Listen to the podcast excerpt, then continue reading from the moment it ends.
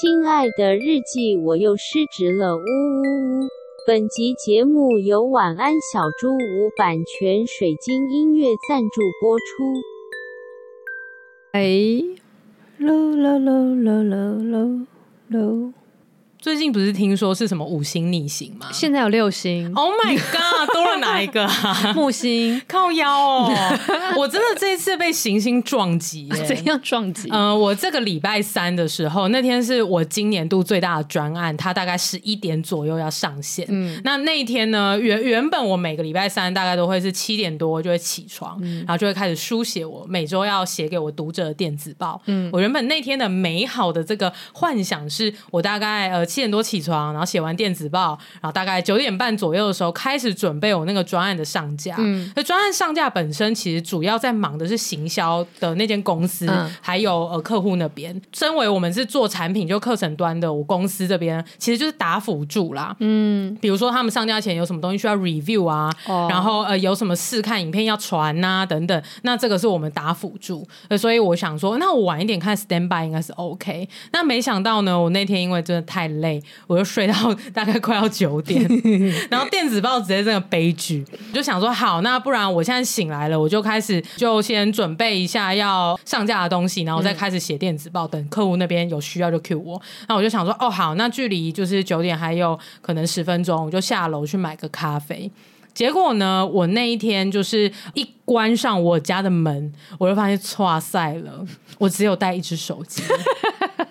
我没有带钱包，我没有现金，我没有车钥匙，然后我家大楼的感应卡我也没带。哇！我真的大悲剧哎、欸！怎么会只带着一只手机就出门啊？我真的是边出门边用手机。没有没有，我跟你说，因为就是我买了一个产品，然后那个产品是磁吸式的，可以把我的卡夹吸在我的手机后面。哦，然后它脱落了。不是，我觉得我就是太累了，我就那天太累，我就忘记出门前把我那个卡夹吸起来。哦，因为你在家里的时候不需要用卡夹，哦，你就会把它拿下来。没错，然后你是出门才要把它吸起来，然后再。是因为我把我的卡夹，嗯、然后备用的感应卡，什么 Costco 的卡，还有车钥匙，全部放在那个我家玄关的一个小小的容器上面，所以基本上你你经过的时候，你就一定会看到它。它但我那天可能真的就是被行星打到，行星遮眼了，好不好？六星逆行的时候有两颗在我眼珠上，对，然后我就整个完全没有想到要把我的卡夹吸起来，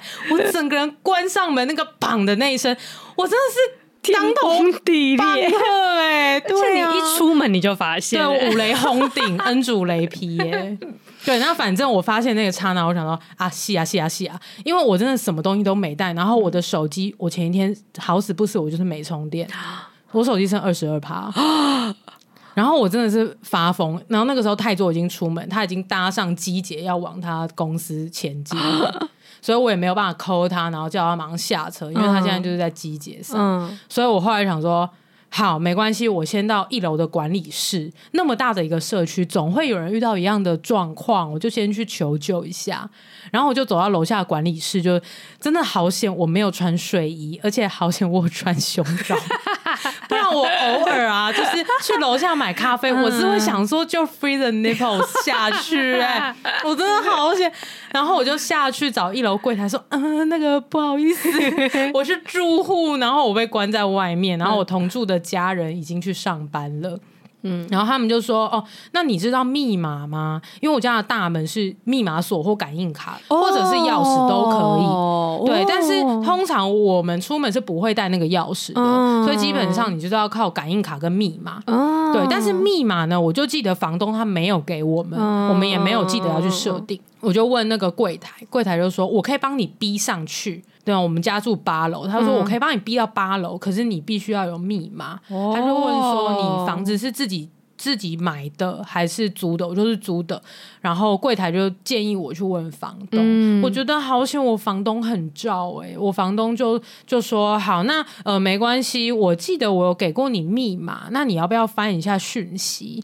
然后我就往上翻，我就说，哎，好像没有，哎，就是呃，我们的记录最早的也都没有。对，给了我一组数字，就是一个六码的数字说，说那不然你试试看这个一个五开头的数字。嗯、然后我就请柜台帮我逼到我的那个楼层。嗯，那顺便呢，我也有问一下柜台说，哎，那如果是原厂设定的话，密码锁会是几？呃，是多少？对，然后他就说，要不然你就是一二三四，不然就是零零零零。嗯嗯，所以我就上去了，然后柜台就走了嘛。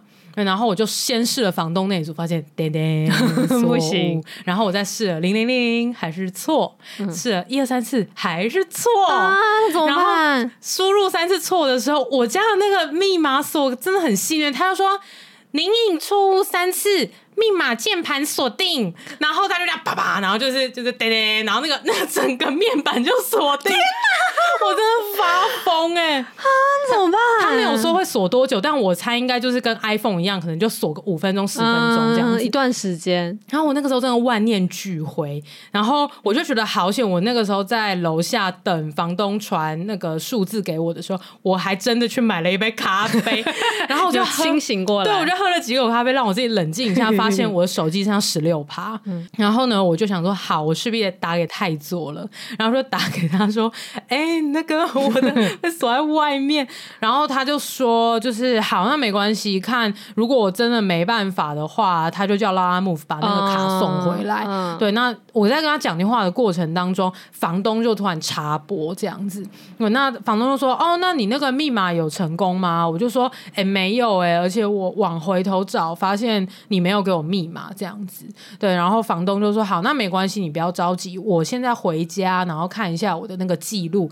跟我那边也有备用钥匙，哦，对，所以不行的话，他其实还是可以把钥匙给我，嗯、我就真的觉得哎、欸，很感人，对，很感人。但我那个时候手机啊，已经烫到不行，已经剩十趴了，我天哪，直接讲了这两通电话之后，直接从十六趴掉到十趴，天哪，我手机真的烂透了，我就等下个礼拜 iPhone 十五上，我就要忙订购，我真的气。思然后呢，我怎么办？我只好去 Seven 的那个 iPhone 租行动电源啊！哎，那你你有钱可以租吗？我就刷卡，哦，好险，我好险，好险呢，好险，好险。对，然后我后来就只好去租行动电源，然后坐在 Seven 里面吹冷气等房东，嗯，然后喝着就是莱尔富的咖啡，然后与此同时呢，我的那个手机电就一直掉，一直掉嘛，嗯，然后租到电源之后，好不容易就开始充，然后手机整个超烫。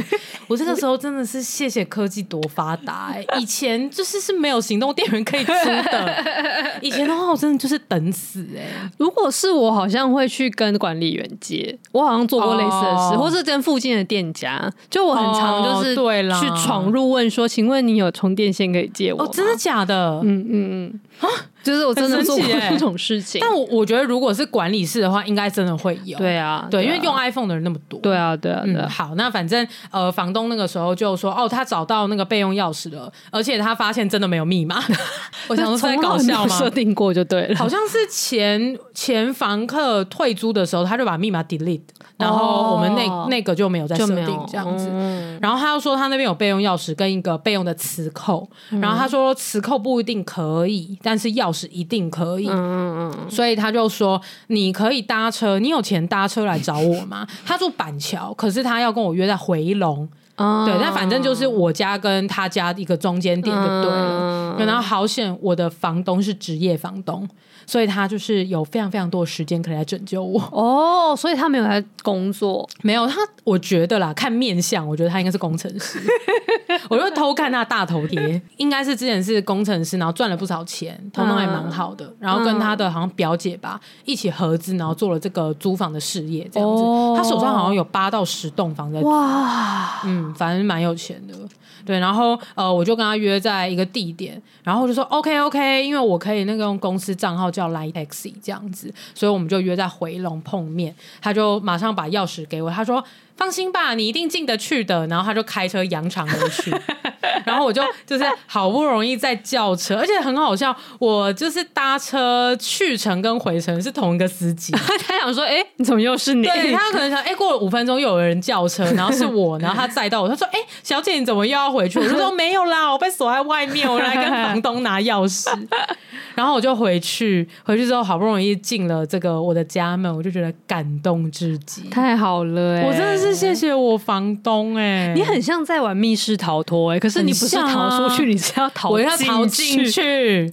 但是我觉得很赞的是，我在一个小时内把这件事处理完。哦，你很厉害，而且我还喝了咖啡，还是有达到原本的目的。没错，对，所以就是 大家现在那个行星还在逆行，是不是到九月十六号？呃，水星的话是的，这个听起来比较像水星发生的事情。对啊，就是一些小小的不顺，但是最后你其实还是会解决。没错，所以就是在听到这一集的时候，应该还是在逆嘛，所以就请听众们。如果要出去买咖啡，小心对，记得带钥匙跟感应卡喽。嗯，失职日记是跟我们三个小杂宝一起聊聊职场生活的广播节目。失恋的时候会写失恋日记，失职日记的职是职场的职。我们每周会透过讲故事的方式聊工作大小事，聊那些年我们一起追的绩效目标，聊我们错付了多少青春在职场上。欢迎你们来到失职日记。Hello，听众们，大家好，欢迎来到失职日记。我是今天的主持人涵涵，我是思琪。今天是 C 三取二，对，很久没有 C 三取二。对，安吉就是因为有点状况，所以他人在 休养。是的，哎，他有公开过他老家住。好像其实有、欸，好，那我就放心了。我想说，我在那边抱他聊，但我们还是低调好了，因为好像之前有有也也有听众建议过我们说，哎、欸，是不是不要暴露他住在哪边？哦，真的、哦，那我就请那个剪辑小天使就把那个两个字逼掉。可以，可以，OK，OK。Okay, okay. 好，那我们今天的这一集呢，我们要聊什么？就是要帮呃听众们复习一下。如果是我跟四七 C 三取二的话，我们有两个 Hashtag，第一个是第一个是灵修，对，第二个是商业思维。超好像！我们在录音的时候，我们硬要把那个手势比出来，我就是要比个 Hashtag，仿佛有人看到了。嗯。好，那我们今天的主题就不灵修，因为今天其实时间有点晚了。我们灵修下去，应该两个人会死在这里。没错，对，所以我们会走商业思维的路线。对，还先说嘞。对，那为什么今天我们要录一个商业思维的题目呢？我要直接的，就是暴力的讲出来，因为涵涵要夜配啦。从一开始就说了，一定要啊！因为哦我刚才开头的时候，我跟大家分享嘛，就是我忘记带感应卡的那天，是我最大的专案要上线。嗯，那我就直接说，我的这个专案。呢，就是目前在募资的一堂线上课，你现在就要开始夜配哦，我还没有到最后，我稍微讲一下啊，好好好，对，我不是说我今天要暴力开场，嗯、就是用这个方式，原来是这个样子。对，我做的这堂课呢，今年是跟呃数据有关的一堂课，我们要做的呃课程名称叫做零售获利学，嗯，我们主要会是介绍三个面向不同的数据，帮助零售的老板们，或者是你有在做纯电商的也好啊，或者是实体的店面，或者是是你 OMO 两个都有做的的这些零售的商家，我们希望透过市场、顾客、营运这三个面向的数据，能够帮助这些老板们可以降低他的成本，或者是提高他的获利。对，举个例子，比如说大家不是都常说，哎，为什么客人加了购物车但又不结账？哦，对我也是那种常加购物车但一直不结账。我也是哎，因为有些时候就逛逛啊，对啊，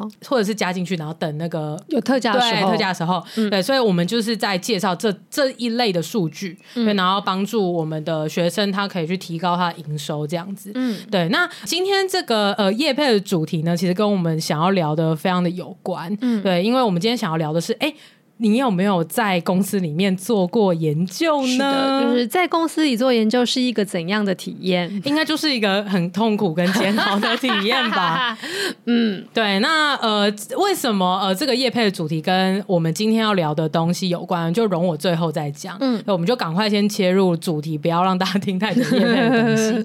对，好。呃，今天我们想要一起来聊的呃一个研究是在我们前公司，是我、嗯、我都还在的时候，很久。很久以前，非常久，大概应该有五六年了吧。嗯，在呃五六年前，我们一起有在前公司参与的一个研究。嗯嗯，那这个研究呢，我可以先跟听众们分享当时的状况，跟后来我们过了五六年，我们长大了，或者是历经更多市场的摧残之后，我们会怎么样回头看当初这个研究，嗯，跟我们现在对于一些研究的想法。嗯，对，那也可以给一些如果刚好听听众如果是在公司里面也有负责类似。的业务的人可以做一些参考，这样子。嗯哇，今天真的很商学院。对，一开始就已经这么商学院了，好硬哦。我们接下来可以试图讲的比较简单一点吗？应该有机会吧。好，那我们试试看，因为我们应该也懒得讲很多细节，那就请听众听听看，我们到底有没有讲的更加平易近人。通常啊，为什么一间公司会想要做研究？我觉得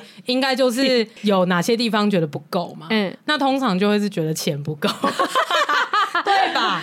其实是这样，没错。对啊，或是东西卖不出去啊。可是你这么一说，我就突然间觉得，我现在已经要开始暴力进入我们要聊的那个。好，我喜欢。就是我们当初要做那个研究的时候，我们得到的只是有很明确的说是因为钱不够吗？哎、欸，我真的有点忘记。我觉得好像没有啊。我觉得我们应该是想要把东西卖出去，或者是卖的更好吧。是吗？我觉得好像比较像是一种说，我们不知道接下来应该要做什么方向哦。真的啊？我，我觉我的感觉像是这个样子。哇，身为当时候的部门主管，我真的失职到了，因为这个目标应该是要我最清楚啊，对不对？你会，你可能只是你现在忘记了。对啦，对，对啊，我我大失职这样子。对，我我觉得有几个可能性，一种可能是四七刚刚讲的，嗯，就是我们。被赋予了一个可能新的任务，比如说我们当时候五六年前的时候，我们部门应该每个月扛业绩是很重的，对。对，所以应该是为了要达到这个业绩，可是我们并不知道怎么达到，嗯，所以我们才想要研究一下，说，哎，那我们的用户都在干嘛？嗯，我觉得蛮有可能，好像是这个样子，嗯。嗯，比较像我们那时候会做的事情，对，或者是啦，就是因为我们前公司是一间学习平台嘛，对，对，所以呃，基于使用者中心的那种概念，我们可能就会把。这学习这个两个字放的比较大，就觉得说，那我们既然是在做学习型的产品，那我们应该也要了解一下我们的使用者是怎么学东西的。我觉得这也是蛮有可能的。对，非常有可能。然后还已经先铺露了这个研究的内容是什么，就是跟使用者的学习的行为是有关的。是的，是的。我这边再帮大家再再一次的 recap 一下这整件事情。就是第一个，它发生在我们前公司，然后我们前公司是一个做跟学习有关的平台。嗯，那可是更精确一点讲的话，应该是一个在贩售一些学习的内容的平台。嗯、所以，呃，它其实是综合了说，你可以在这个平台上面购买。然后也可以在这个平台上面观看，对对，观看学习影片，然后进行学习，是是一个这样的地方。那因为学习是一个主题嘛，所以我们就做了跟学习行为有关的研究。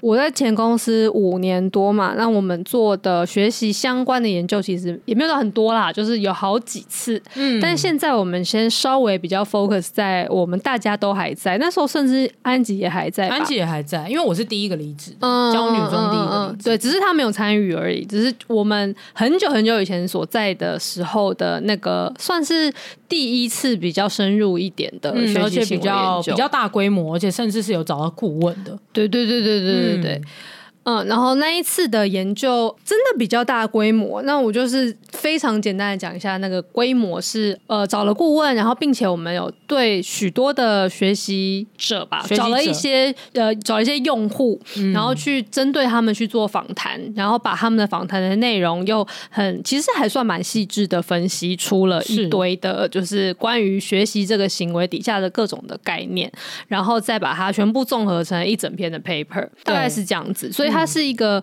呃，质化其实蛮重的，是质化，几乎没有量化，没有吗？没有，没有，忘了。对，应该是一个质化为主的研究，会会有问卷，但是那个问卷并不是 for 量化研究，而是筛选我们后面要质化访谈。哦，原来是这样。对，它是一个受访者筛选问卷，嗯嗯嗯嗯，所以应该没有留下任何量化的 data。嗯嗯嗯。然后那一个研究最后的结果呢，就是我也是粗略的讲，因为后来这个东西应该都有在被改进过，但总。总之，那个时候就是做出来的研究结果是把使用者的学习行为分成了大概六个阶段，五到六个，五五六个阶段。嗯、那呃，第一个阶段是呃浏览。就是他可能会从任何可能的其他地方就得知了说，我现在先举一个例子，例如说学滑雪好了，嗯，就第然后当然这个一开始学滑雪这件事情，它会有一个触发点，可能是说我在滑 Facebook 有看到说朋友在东京滑雪好爽哦，然后于是就是从呃浏览开始就会进行探索，嗯，然后探索就是那我就开始查。滑雪，然后课程或者什么滑雪学滑雪之类的，在 Google 这些这个东西，然后你就会看到了一大堆的，就是关于滑雪相关的资料啊。然后可能它会非常的乱七八糟，然后所以你可能就会开始看说，哎，那这个要请教练吗？还是他是可以自己学的吗？台湾有地方可以学吗？还是要出国学呢？还是什么什么什么？然后可能这样随随便便看完之后，就会大概选定一个。我记得第三个阶段就是呃选择切入点，好像是对对，你就会选择说，哦，那我。我知道了，我就是要去东京学滑雪，对，或者是我选择一个媒介。嗯，对，可能我先看影片好了，对对，或者是我先实体好了，对，那实体可能是在台湾，或者我直接去，对对对对，或者选一个说，哎，我想先开始学滑板，也 也有可能会有可能，就是不一定，就是你会滑雪机，滑雪机，或是去那个小叮当园区，对对对对对，对，所以就是会选一个切入点，是，然后接下来才会进行我们原本会认为的那个狭义定义的那个学习，就你真的开始学，就是你开始。投入，然后并且学那个东西，重复性的吸收一些知识，然后练习，然后干嘛干嘛的。然后那个阶段叫什么？我忘记了，但就是那个意思。对，但是 这个阶段我有一个可以补充，是它有个蛮蛮有收获的发现，是如果你开始学之后，你要先取得一个小小的成功，对对对对，没错，然后你才会继续在这个循环里面继续使用这个媒介。但是如果他在选选定了 A 媒介，然后开始学的时候，发现哎，好像不太适合我，我一直失败啊什么的，那他。可能就会离开这个学习的循环，他就会觉得，要么就是觉得哦太挫败了，我可能没有天分，嗯，对，或者是我好像不太适合这个的 A 媒介，我可能要用 B 的学法，嗯，对，可能会是有这样子的不同的选项，这样子。我突然想起来，前面有个阶段被我漏掉了，它应该是叫做什么界定知识的样貌之类的，好像是，是。你要先知。透过你搜寻了很多关于滑雪这个新闻之后，列出我们刚刚讲的那一堆可能的选项，你要稍微了解一下哦，原来滑雪这件事是什么？对对，然后它可能有几种学法？对对对对，就是它要有一个边界，对对，然后再从那个边界里面去选择切入点，然后再来还是我们刚刚讲的，好，你投入时间去呃学习，然后呃再来就是可以取得小。小小的成果，成功，对。对，然后那个小小的成果跟你投入时间学习，它会一直不断的 loop，嗯，你就会一直不断累积你的知识跟经验，然后最后就是哎，好像取得了阶段性的成果，那可能就是会在你要么就是完成了这个学习，或者就你就实现了说我。一开始的目标假设是我要可以滑雪，好了，就是哦，你就可以滑雪了。那可能停在这边，或是也许你会再继续精进，说我要再学到怎样怎样怎样啊，或者是变成一个滑雪教练，这样就是后面的事情。嗯、那应该是很旅程很后段很后段的事情。对，对，对，对，对，但是它整个旅程大概是类似这个样子。这边要再一次提出声明说，因为这是很久以前做的事情，所以你看，连我们自己都讲哩哩啦啦。哎、欸，其实我觉得我们讲的还算 还算不错吗？但是就是有。会有一些啊，忘记那个叫什么的。对，但反正如果是有呃前同事来听的话，就是也不用来回头编我们，因为我们就是讲个大概，对，他也比较不是我们今天想要聊的。嗯，对对对对对，我们要讲的应该是关于我们如何做这个研究，跟如何运用这个研究，跟后续在公司里面实践的反思。对，所以这个研究本身只是给大家一个背景知识，没错，就让这个故事更立体啦。哎，对对对，让你们比较想得出来说我们到底在讲什么东西。对对对。对，那所以这整个研究其实就是这个样子。那我记得那时候公司是在做完这个研究后，就觉得哎，很棒。我们发现了使用者要学习一件事的时候是要经历这一些旅程的。是，那我们就来，那不我们就来界定一下说，那现在。呃，我们公司在做的是在这个学习旅程中的哪一个阶段呢？嗯、那后来就择定了说，哦，是在某某阶段。对，然后就说，那如果是这样的话，毕竟回到我们刚刚一开始讲的目的是，因为我们当时很想要公司可以发展，很想要达到更好的业绩，所以还不知道接下来往哪里嘛。所以呃，那时候公司的下一步就会变成是好。那如果我们现在就在做这里的话，那接下来要发展应该就是做这个阶段的，可能在前面一点，或者这个阶段的在后面一点。嗯。对，所以就得出了这样子初步的结果，然后就开始去运用跟实践了。我已经有马上有个东西很想要讲 哦，是吗？我也讲完了，那你就说吧。对，就是因为啊，我要先讲一下那一次，大概是我这从业以来第一次做这么大规模的研究。嗯，对，然后呃，这个研究也是跟使用者的探索非常有相关的。那到后期，其实我自己创业之后，我们公司也做了。一个很大规模的使用者研究，嗯、那我们就不是针对所谓的学习行为、学习平台上面的行为这样子，嗯、我们是针对我们自己的用户，嗯、就是函函的用户是谁？那我们的用户就是一些知识型的创作者，嗯、或者是他本来就是在当老师、讲师、培训师的人这样子。嗯、我们用的方法其实也很刚好，都是 U 差的方法，嗯、对，只是我们找的顾问是不一样的，嗯、所以。本来不同的顾问，他的流派就会有一点点差异。嗯，尽管他们都是 U 叉顾问。嗯，对，所以我想要马上对比一下，就是我经历了这两次研究，我觉得差异最大的一个地方，嗯，就是这个研究本身明明都是跟 user 的行为、还有生活，还有一整段他可能长达几年也好的历程有关。嗯，我觉得几年是很有很有关的哦。嗯，因为我做出来的使用者的 journey，其实那个使用者的旅程。其实有可能会是长达五六年的哦。对，那我们是一样是质化研究，去访谈了八个用户，然后把它呃萃取出来，变成两种用户，一个是刚说的知识型创作者，嗯、那一个是呃老师培训师这样子。嗯、我们是拉出了他从就是他的职涯前期，然后到职涯后期，嗯、所以这个可能就是甚至长的有到十年这样子。对，那呃，都是产出的结果都蛮类似的。我觉得最大最大的差异，其实就是它到底跟商业扣的紧不紧？对，对我有 bring out 这件事，对吧？bring out 了，因为我就是想要讲这个点。对，那我先举一个例子，让听众比较理解什么叫做跟商业扣的紧。嗯，那我就以我自己的研究来来出发好了。嗯，对，那我随便举例。可能我们得出了知识型创作者跟老师培训师这两种呃 user，嗯、那我们假设我们先选定了知识型创作者，他可能因为了很多的商业的原因，我就先不不不讲了。对，但是呢，我们选定了一个 user 之后，我们会怎么样利用他的 user journey 呢？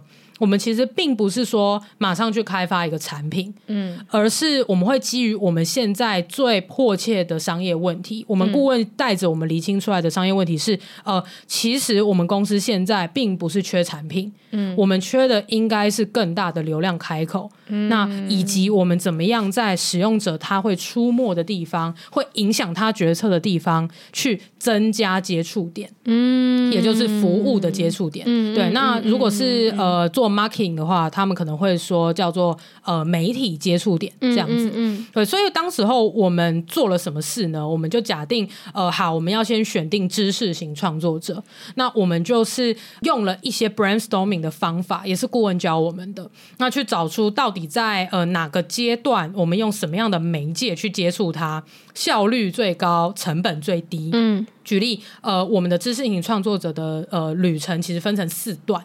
对，第一段可能是叫做，比如说专业工作累积期，嗯，对，然后第二段可能叫做斜杠创作期，嗯、这样子我就随便举例，嗯，对，那呃我们会写非常多的 How might we 的便利贴，嗯，对，所谓的 How might we 便利贴，如果做过设计思考的听众，可能就会比较熟悉，它是哎，假设我们可以做某件事情去改变一件事，或是去达成一件事，对，所以我们就会写很多 How might we。的便利贴说哦，假设我们在知识型创作者的第二个阶段，那我们去投放了一个 Google Ads 的关键字广告，那我们可能就可以在他在斜杠创作的过程当中，透过我们的产品帮助他去做知识输出。哦，我懂了。大概是这样的感觉，对，所以我们其实呃，所有的员工写了大概二三十张 How we，嗯，然后开始用一个矩阵去做呃关落音，哎那种笔仙，我们都会说那叫笔仙游戏。那个矩阵呢是两个两个维度嘛，嗯、对，那一个维度就叫做呃。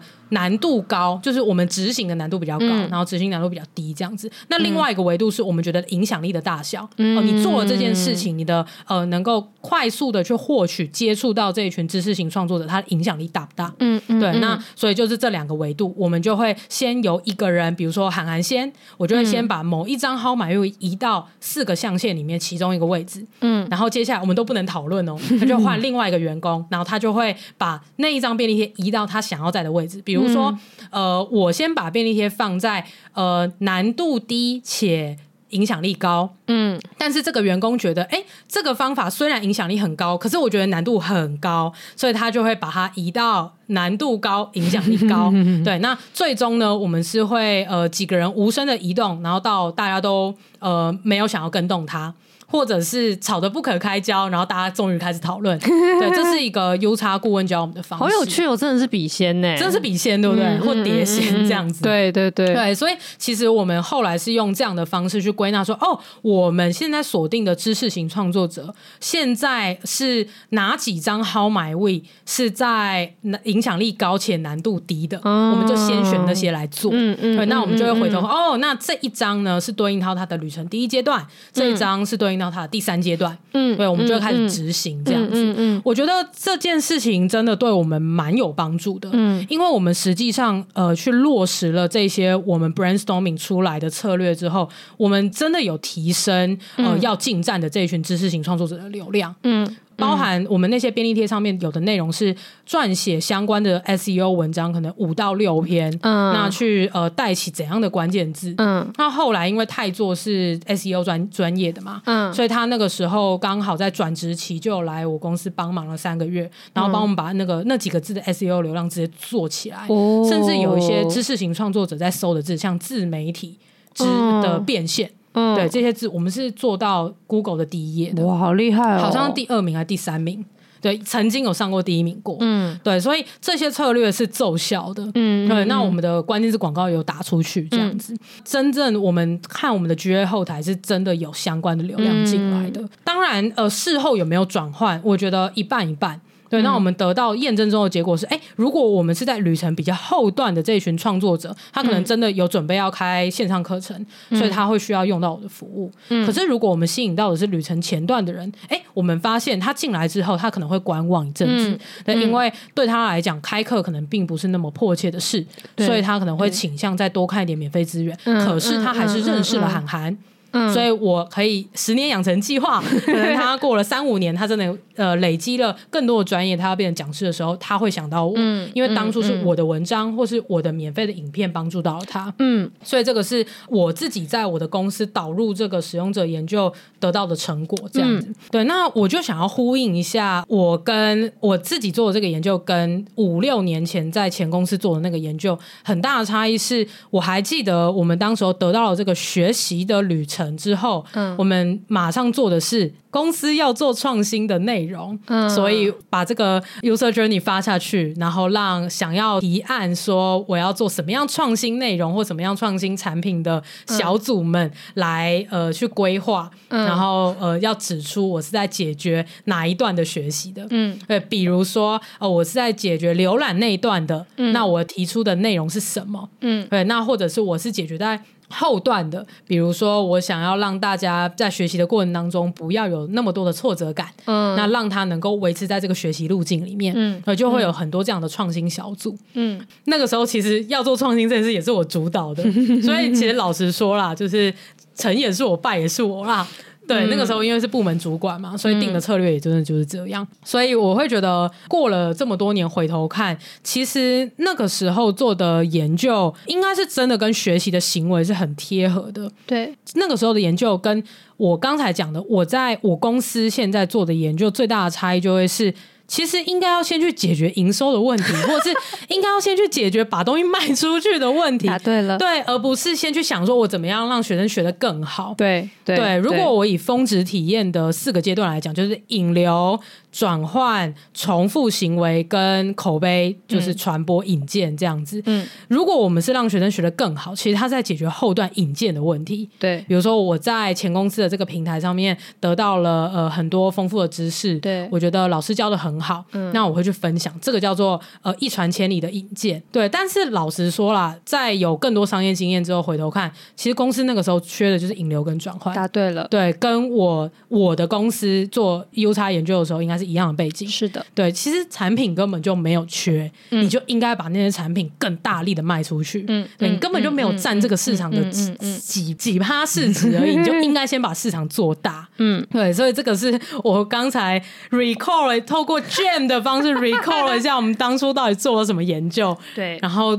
马上真的是福至心灵的觉得，当时候比如我们刚刚有提到浏览的那段嘛，对，比如说那个滑雪的例子，对啊，大家有滑雪的念头的时候，他会开始搜寻，嗯，我们那时候就应该打爆 Google Ads 广告啊，GDN 全部铺下去，对，嗯、应该就是铺天盖地的去拦截这些已经有有这个呃念头、有学习念头的人，嗯、对，比如说滑雪怎么学，嗯嗯嗯，滑雪课程，嗯，对，滑雪老师推荐，嗯，这些全部广告都应该要下下去，对啊。没错，所以但但是我们那个时候做的并不是这些东西，而是好，如果我要在这个内 内容的这段呃来来解决他们浏览的部分，我可能要做一张滑雪的学习地图这样子。对对对对对，没错没错，以前太傻了。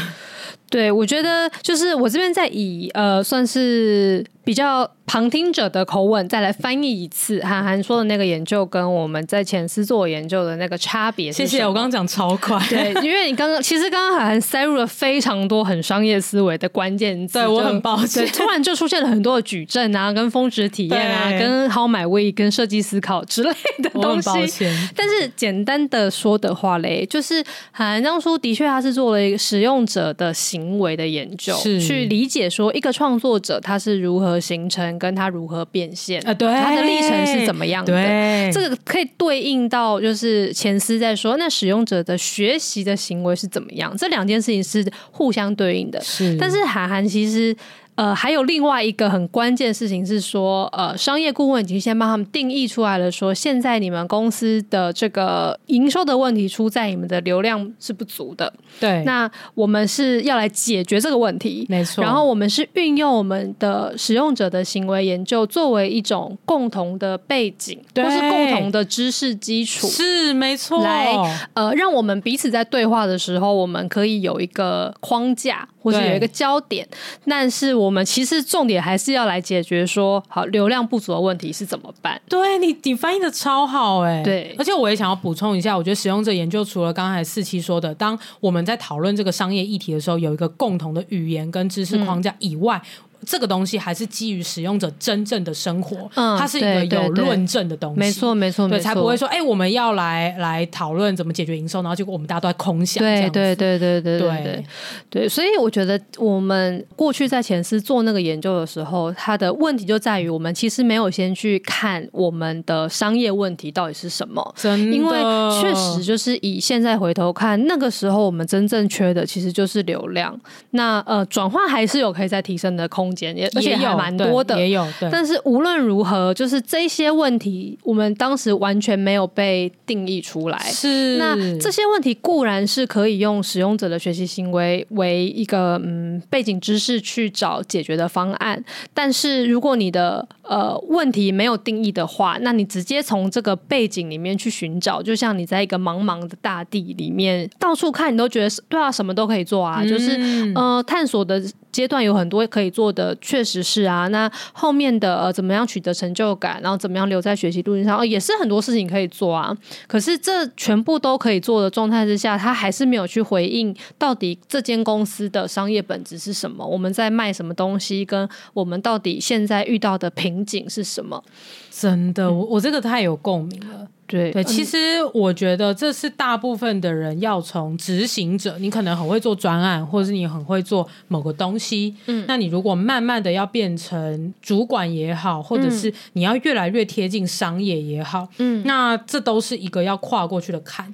那我自己是什么时候跨过这个坎的？我觉得蛮感谢呃当初带我们做的那个商业顾问，就是那位 UX 顾问，真的蛮帮助我的，嗯，因为我会想要做这件事情，是因为我的公司营收开始停滞嘛。嗯，所以以我这个浅薄的，大概二零二一年，对那个浅薄的商业小白的话，我就是想说，好，那我就是出更多的产品来拉更多的营收，因为那个时候我们是靠广告在引流。对，对，但是广告的成效开始趋缓。嗯，对，那我就想说，那我是不是在做一个新的产品，然后继续打广告？嗯，然后让呃新产品跟我的旧产品一起有一些组合销售的空间。嗯，嗯对，那这个是我单纯的想法。哦，其实这个跟前司的某一段时间真的非常像，因为就是想要靠新产品来带动新的流量嘛，因为新产品就会有新的话题，然后也会有新的人嘛，毕竟老师来开课，老师会有他自己的流量，没错，所以就是一直在依赖新的商品上架。对，嗯、就等于说我在前司怎么做的，我在现在的公司就怎么做，很合理啊，因为它就是你过去的经验、啊，就是我的认知的限制。对，我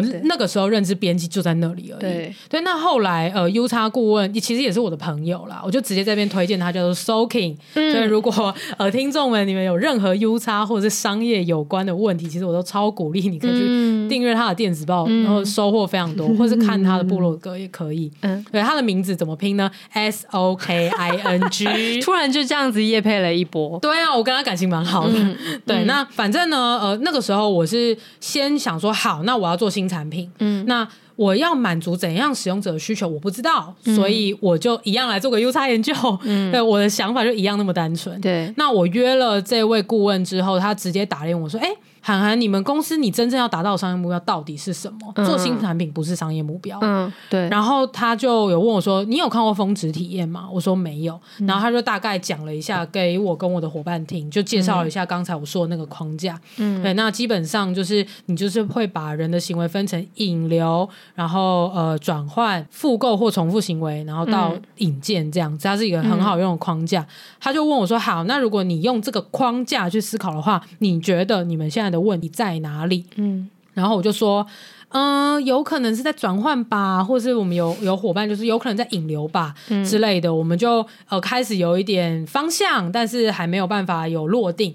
嗯，那顾问这个时候就给了我一个非常非常受用的概念，直到现在，我甚至发展出我自己新的商业模式。对，就是因为这个这句话，他就说。嗯涵涵，你有算过你的市场规模吗？哦，对，那个时候我才第一次想说，哦，fuck，对，我完全没有思考过 market size 这件事情。嗯，所以他就教了我一个方法，叫费米推估。他就说，好，那我们是不是可以来算算看，你的目标受众到底可能有多少人？嗯，对，那我们算下去之后才发现，哦。原来我们目标受众大概是这几万人，我就不讲了。嗯，对，那但对比起我们那个时候产品可能只卖出五百套，嗯，几百跟几就是十几万或者是呃几十万，那个是很大的落差。对，所以他就讲了一句，他说：“涵涵，你想要做新产品，是因为你怕你的这个产品的天花板到了，可是你看市场规模推出来之后。”你还有很大的空间呢、啊，嗯、所以你现在的营收衰退，只是因为你引流不够，嗯、太少人认识你了。嗯、我整个人真的茅塞顿开哎，嗯、对，所以我就得到了一个非常非常重要的一个观念，就是其实你做任何事情之之前，选择比努力更重要。对对，你要做任何事情之前，你就算一下那个 market size 多少。如果你算出来发现这个 market 只有五千人，你就别做了吧。对，除非你可以。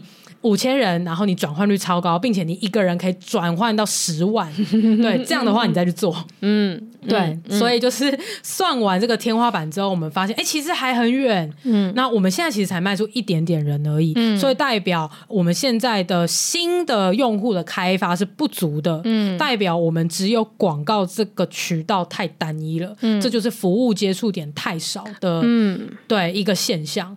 对，所以我们后续才会真正的锁定这个目标，叫做如何大量的优化我们目标受众的。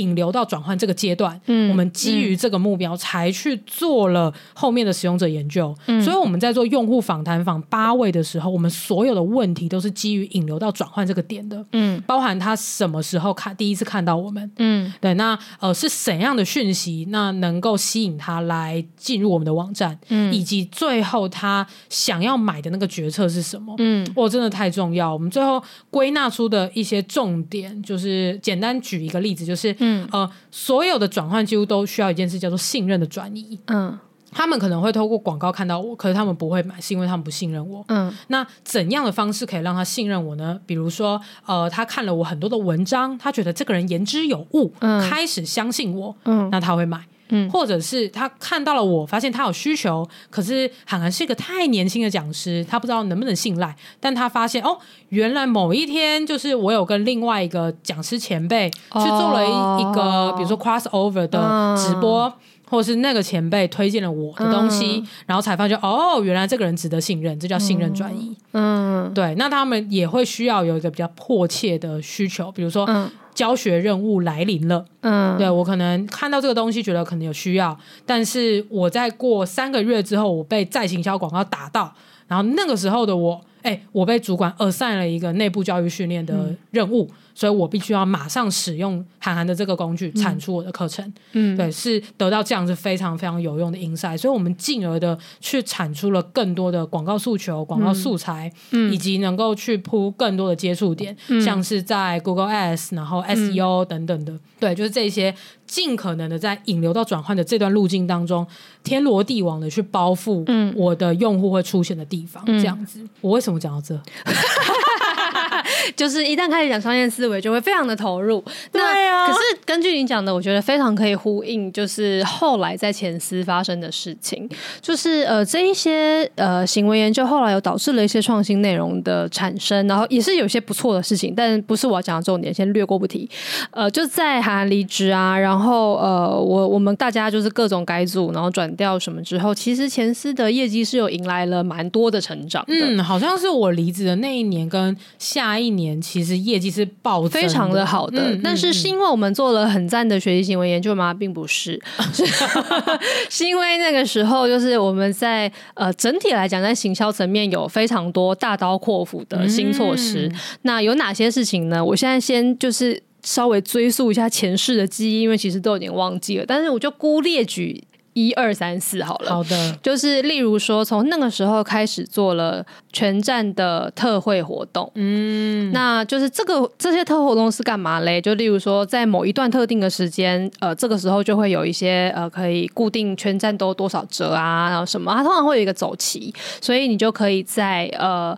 一开始就是可以先有铺陈，先有预热，先有登记，然后再来你要累积一些什么东西，然后然后折数会越来越高，然后可能某几天还会有一些加码抽东西什么什么的，然后到最后就是折扣即将即将要结束的时候，就可以狂撒广告去把所有曾经在这段期间造访过的人都拉回来，嗯，然后他就会下单，没错。这样，那这件事情它可以解决什么？第一个是你不需要再一直上新产品，你其实可以靠旧产品，因为旧产品有很多很好的课程，其实是一直都很畅销的啊。根本就还有很多人可以值得接触到这些课程，可是他们就是需要一个话题嘛，没错，然后需要一个让他觉得现在应该要买，给他一个理由，对，给他一个现在下单的理由。做行销策展跟 campaign 就是要给你一个折扣的理由，没错，对，所以它就是一个非常好的可以提升转换率的方式。嗯、那它同时它也有增加流量的效果在，因为那个时候其实直到我记得一两年前而已吧，就是前司的。广告预算占全年预算的比例一直都是远远不足的，嗯、就是其实，在财报里面规划了，呃，财财测里面规划了很多的广告费，其实都花不完，哦、是啊、哦，而且广告的成效其实是好的，就那个时候要求了一个非常严格的那个 ROS，但是事实上都有办法达到。嗯，那其实以当时的业绩的成长那个曲线，是完全可以再放宽你的。投广告的门槛，跟投广告预算不继续打了？是因为竞价的关系吗？没有哎、欸，就是当初不知道为什么，就是决定要做、哦。我还以为是因为什么像大促一样 CPN 太贵，没有没有没有没有，是这这都是 before 大促发生之前哦，就是那个时候是没有什么，好像。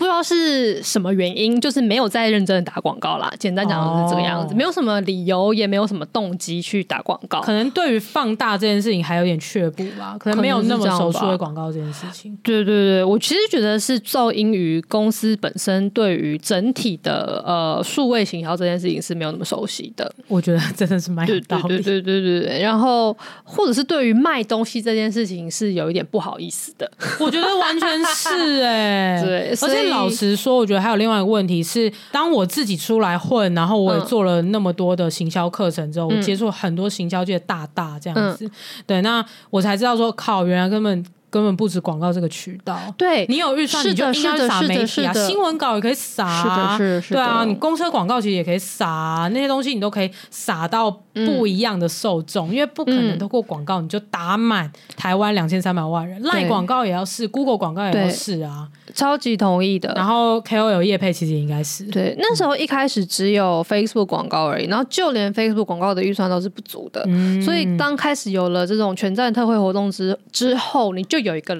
理由可以去使用这些预算。我想要再补一个东西，嗯、就是我觉得，就是你现在回头看那个时候业绩大幅成长，是因为、嗯、呃前司开始固定做 campaign 这件事嘛。嗯、然后我们刚刚有提到说，其实打折或是固定做这些行销策展，你真的就是要给用户一个购买的理由，对，或者是。把它推落，让它就是是差那一点点的，比如说免运也好，或者是什么什么东西也好，嗯、他就是差那一两百块，他就愿意把购物车清空。嗯，对。那我想要讲的是，前司真的非常应该做这件事的原因是，如果是一般零售的话，你打折打太深，如果折扣打太深的话，你是会吃掉毛利的。对对。那呃，如果这个时候打太凶，然后让呃业绩整个冲上来，可是呢，后续如果呃使用者他有点反悔了，他说、嗯、啊。那个卡费有点太多，那我就退货。嗯，这个时候还有逆物流的成本。嗯，对对对，对，所以其实前司为什么会更适合做大促，是因为根本没成本啊。对啊，因为卖线上课程或是任何数位内容，你其实编辑的销售成本是超低、超低、超低。没错，没错，是。对，所以你折扣怎么升都没差。对，没错，只要算好跟老师那个分润，折扣不要升到那个程度，其实你的 ROS 的标准可以是很低的。是的。对，但这些事情当初的我们就是都是不懂的，对。然后，所以这是一个嘛，就是呃，大促是一个，然后还有另外一个是开始广开了各各式各样的通路，包含、嗯、呃赖官方账号是从那个时候才开始经营哦，真的哦，嗯。然后在那之后，其实赖本身就带了非常多的营收，那就是赖本身是一个销售的管道没错，但是它同时也可以，例如说你可以穿赖 Pay 啊，然后 Line Pay 本身它 Line Pay 有它自己的渠道嘛，是就是赖他自己。是会帮你打广告的，所以你又多了很多的广告版面可以上，然后又可以免除掉就是 Facebook 那个触及率越来越低的问题等等。那所以这个其实就是一个，然后还有跟各个不同的联盟行销的合作，像现在大家都知道的一些现金返利用、Shopback 这一些，其实这些全部都是渠道，全部都是曝光。所以这边这个多渠道的曝光，其实就带了流量上来。那呃又有大促的转换，所以它其实是一个。算是一个完整的东西，嗯、那还有很多很多很多当时有做的事情，这边就不谈了。但是我要讲的只是说，这一些真的帮助营收成长的事情，他们跟使用者学习行为有关吗？其实可以说是有关的，超有关的，因为你还是定位了他在什么阶段会去做这件事情嘛。就是你要规划促销，或是你要规划这些渠道，呃，像是那些，例如说 Line Pay。你在 Line Pay 上面刊登广告这件事情，它会达到什么人呢？可能是那一些浏览阶段的人啊，嗯、因为就是哎，突然之间你就收到一个 Line 的讯息说，说哎什么什么想不想学什么东西，那可能就哎好奇，所以点进去看了，所以你抓到第一阶段的人。大促是打到什么？就是他可能已经浏览许久，对，然后观望，他已经正在寻找一个切入点了，然后你就哎突然间有一个课程，然后哎评价很好哎，然后在特价，那哦那我的切入点就来这个吧。然后于是你就买了，随便想都有。像比如说，他可能只是在搜索资源，还在建构那个知识的体系的时候，比如说滑雪到底应该怎么学，是有哪几种方法，这个时候就可以狂撒布洛克啊。对啊，对啊，就是搜到很多哦，就是布洛克就是他怎么学滑雪的，里面就塞一个就是课程的业配。对，哇，真的怎么想都有哎。对，可是如果没有前面那一个去定义说啊，我们现在要来做流量，或者是我们现在要来提高转换率的这一些的核心问题，你没有。先指出来之后，你先去那个背景里面搜索，那就是真的就是茫茫大地，你其实不会真的确定说怎么做是会对现在的公司有帮助的哦，真的是，嗯，所以其实这整集啊，就是我我自己觉得说，哎，可以来聊这件事情，因为回顾过去当时的青涩无知到现在，到现在，我我觉得 我最近好像刚好就跟不同朋友闲聊的时候，都会聊到这一个，就是。我觉得做生意还是要回到做生意这件事情。嗯，嗯对，就是你在呃开任何一间公司、创任何的业，或是卖任何的东西出去，它其实本质上是在做生意，真的。然后做生意，它是一个呃需要一些天分跟需要一些技术和一些兴趣的事情。对。然后，因为有一些人他做生意的天赋是很很小就会。就很莫名的出现的，例如说，就是你光是那种、嗯、可能只是你平常都会去那个隔壁镇镇上的杂货店买东西，但你回来发现卖给同学，你可以加卖他十块钱，代购、就是、对，像这种代购早餐，对对对对对，然后就是哎，这样中间可以再赚个几块，就是有时候它是一种天分，嗯、就是从小就有这样的事，但也有是说，呃，可能经过了你长大，慢慢的开始发现说，哎。啊，好像大家都在学这些东西，然后学学发现，哎，蛮有趣的耶！原来这个也可以赚钱，原来这个有商机，原来可以这样子试。那也可能是后天的。嗯、可是无论如何，我觉得，呃，商业的本质它就是买卖，就是交易。对，就这一件事情是。其实是最重要的，我也这么觉得。所有其他的事情，就是使用者研究啊，然后，然后还有呃，甚至是愿景啊，然后或是蓝图啊，未来呃那个公司的文化啊，什么那些都很赞，也都很重要。可是生意就是还是生意，嗯、最后你还是要回到这件事情去看，说现在公司在在做生意这件事情上面遇到的问题是什么，跟我们。可能可以怎么解决？因为你找了一个一个方向，不见得会对，但是你至少要有提出你要解决这个问题的那个意愿。没错，我真的太有共鸣。而且我想讲一下，嗯、因为我们有些听众应该不是做这种所谓 B to C 生意的，嗯，就是你公司不是直接卖一个产品或服务给一般消费者，嗯、对，你有可能是卖给其他公司的，对，就是 B to B 这样子的生意。嗯，其实 B to B 的生意一样还是生意，我觉得一样是、啊，对，只是你的那个。框架应该也还是一样的，对。对，只是你的接触点可能会不一样，对，比如说 B to B 的可能变成商展，嗯，对，嗯、或者是你后面并不是说哎、欸、加入购物车，不是在网站里的行为追踪，你变成是可能业务的呃 lead 的名单的追踪，对对对，对啊，就变成呃你后面接到的可能是问打来问 MOQ，或者是、嗯、呃打来预约咨询这样子，这其实也就是 B to B 生意，但他还是在做交易。对啊，对啊，所以它本质上来讲，还是要懂这个商业的路径。对。对，然后呃，我自己会给大家一个建议是，我为什么能够得到突破，是因为顾问给了我一个框架，对，让我有方向可以去做思考，嗯，不会在看任何的商业问题的时候都觉得乱枪打鸟，嗯、就想说，哎，我是不是要又要做产品了？嗯、但是我得到这个呃刚刚所说的峰值体验的框架之后，我就可以很快去进行，或者是我得到了一个很重要的框架，叫做你任何事情你要做新的产品或者你开发新市场之前，你应该要算你的 market size 这样子，所以我觉得这个是非常重要的一个方向。因为我的商业也是后天学来的，嗯，我不是一个天生会做做生意，就不是我刚刚说的那种会去代购，完全不是 代购玩具卖给同学的。我是那种天生会把一个事情做到很精的人，嗯，对，或者是我会要是匠人，我是匠人型的，或者是我可以学一个东西学的很快，对，但我并不是那种天生就很会卖东西的人，所以我所有的商业真的都是学来的。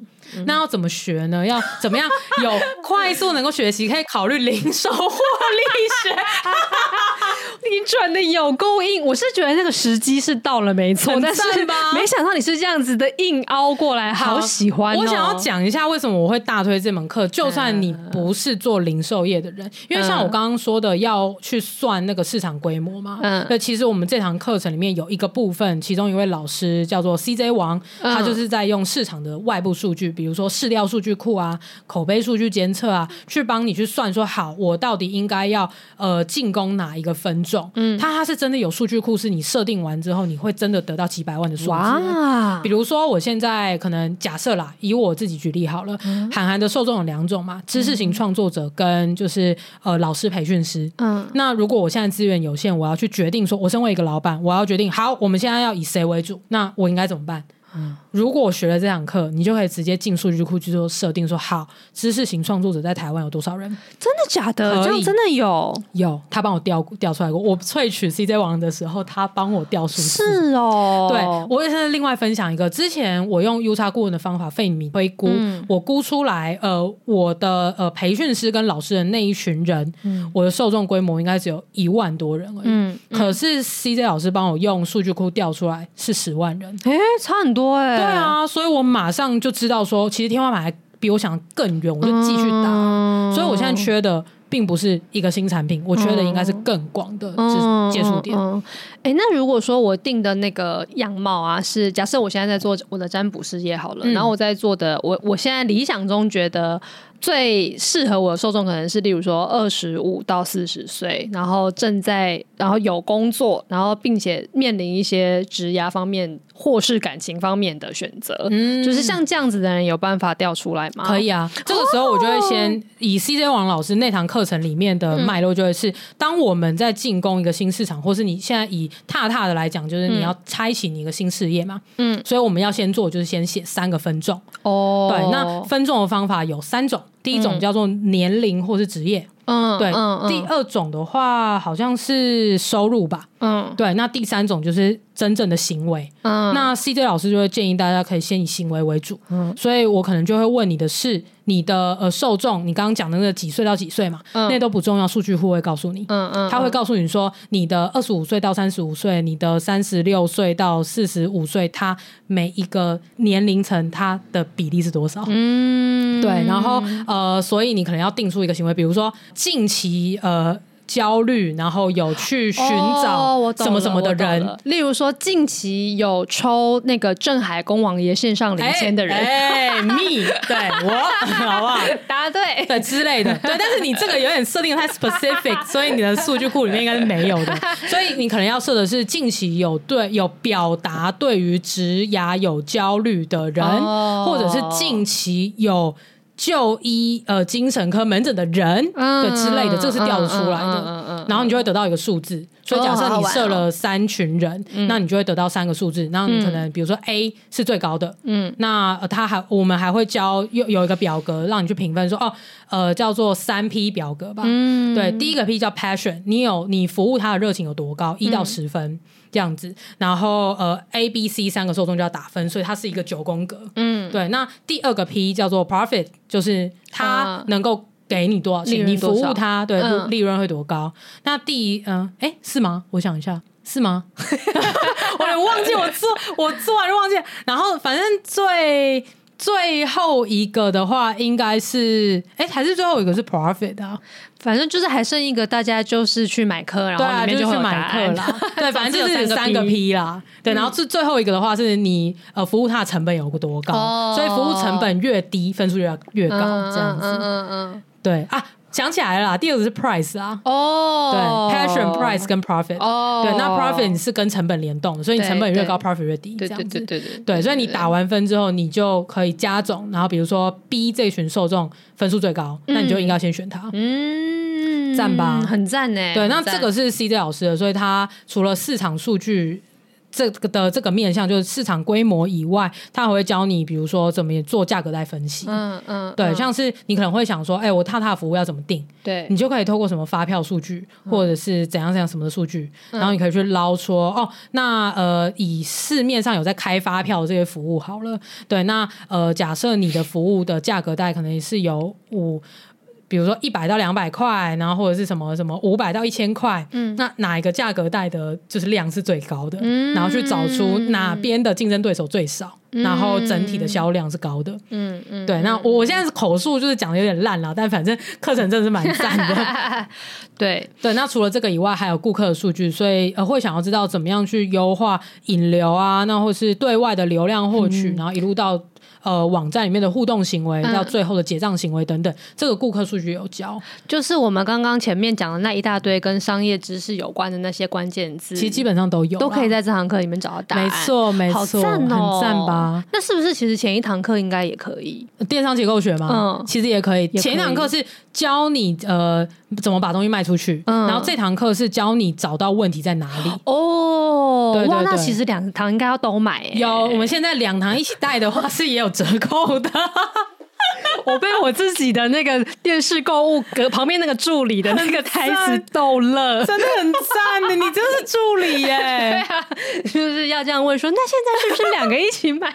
对啊，那反正我们今年这堂课最后一个就是营运数据，嗯、然后我刚刚不是讲很多什么逆物流啊，什么毛利成本的问题，其实很多时候你卖越多，其实是赚越少的。嗯，对，那一块就是营运数据那一块。嗯，对，那如果你自己的生意是有在出货的，嗯，那进销存也会交这样子，怎么样销库存？嗯、你要上 Momo 吗？还是应该上虾皮呢？这些东西都都有讲。哎、欸，那我想要问，就是我们这么辛苦的讲了这么久，有什么折扣码可以用吗？当然有啊，是什么呢？请输入好像是什么 B T B D L E N S 吧。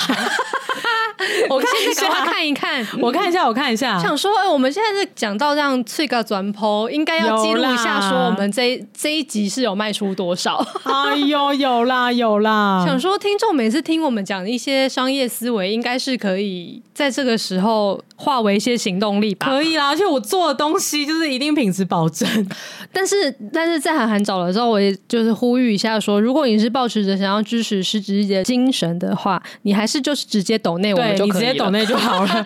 对，就这个课真的是我们真心觉得，如果你有需要的话，再买就好。对对对。啊，如果你只是需要说一些呃职业上的建议的话，你也可以来找我就可以了。对，找找 四期去预约他他就好。没错没错。但是你真的想要增进商业思维的话，那这堂课跟他的姐妹做上一堂电商结构学是可以参考的。没错。然后优惠码就如同我刚刚背出来的。哦，你好，这样你再说一次，大写的哦，都是大写。嗯。B T B D L E N S 这样子，B T B D A B C D 的 D，然后 L E N S。好，然后 L E N S 是韩寒专属的折扣嘛？对对对，因为 Lens 是我我公司的名字哦，就是你要这样子买函函才知道你有买哦，不要用其他的折扣码买去。哎，折扣码可有可有几折？五百，现折五百，五百很多哎，很多对不对？可以吃大餐了哎，因为我们这两个蛮贵，就七千多块哦，嗯，所以可以就是用一下折扣码。哎，可是就是那个以前我我听人家在卖这种东西的时候，都会说你现在投资七千块，你之后马上就可以赚得回来了。我觉得真的是这样。所以其实根本就不要不用去看说你现在花这这个钱，因为他可以为你，因为他就是教你赚钱的课嘛，所以你后面可以带回来的收益一定是远大于这七千块。对啊，就想想一下，你花七千块买这堂课程，但是假设市场那一块你算的对的话，嗯，你可以省下来的是七万七十万。对啊，对啊，你进攻一个新市场，做一个新产品，对啊，一定不止七七千块的吧？而且可能还就省了七个月。是啊，对啊，或者是你那个呃顾客那端的数据，比如说呃页面优化，加上那个购物车优化好了，嗯、那你最后结出来的单，你那个提成也不一定不止七千块，对，所以划算的要死啦。啊、呃，如果你是在公司里面工作的话，也可以呃，就是请公司买哦，这样你甚至不用花钱。欸、对，没错，没错，可以打 统编，没问题的。嗯我们今天开录前原本发愿就是可以录个三十分钟就好，对，结果又超过了一个小时。对啊，到底怎么回事？欲罢不能、欸，欲罢不能哎、欸。好，那我们就赶紧让日记的这个主人四七来帮我们做个结尾。亲爱的日记。今天我回顾了以前在公司做研究的时光，发现当时根本就没有放对重点。原来不管去做什么研究和探索，还是要回到商业的本质来回答问题才行。不过同时我也觉得很高兴，现在的我回头看的时候，竟然已经有办法这么快的发现什么地方不对。看来这几年我还是长进了不少啊。好赞哦！你随便写还是写的很好啊。哎，对对对对对，我刚刚录一录，一直有个感觉，就是如果我们可以穿越时空的话，我一定会把这个秘籍就是带回去 给那个时候的我们呢。应该要哎，我们就把那个电商结构学跟零售获利学两个，就是直接穿越时空拿回去。哎，如果可以就好了。对呀，你这个不就是那个吗？就是妈的多重宇宙的那个概念。你说宇宙摇，然后摇到一个时空，是我已经会这些东西。对对。对对对对，也不错啦，没错没错。好啦，那这集就讲到这边喽。欢迎在各大收听平台追踪失职日记。喜欢我们的话，可以追踪我们的 IG，只要在 IG 里面搜寻失职日记就可以找到我们了。那你可以跟我们聊天，比如说聊聊你自己做研究的一些心路历程，或者是你忘记折扣码的话，也可以私讯，对，我会帮你解释这样。还是我们放 show note 好了？可以啊，好啊。或者是如果你你听完这节夜配，然后你真的有被烧到，嗯、或者是你有犹豫，想说到底应不应该要买？哦，对啊，或者两堂课要买哪一堂啊？对，你就私讯小儿子，然后涵涵就会为你服务。这样、哎、是的，对，好，那最后就是拜托抖内我们吧，也要支持我们，不一定要买课程啦。真的，抖内还是比较快哦。对啊，抖内的话我们可以拿到比较多。好了，没有啦。对，好啦，那就这样子喽。失职日记下周见，我是涵涵，我是思琪，拜拜，拜。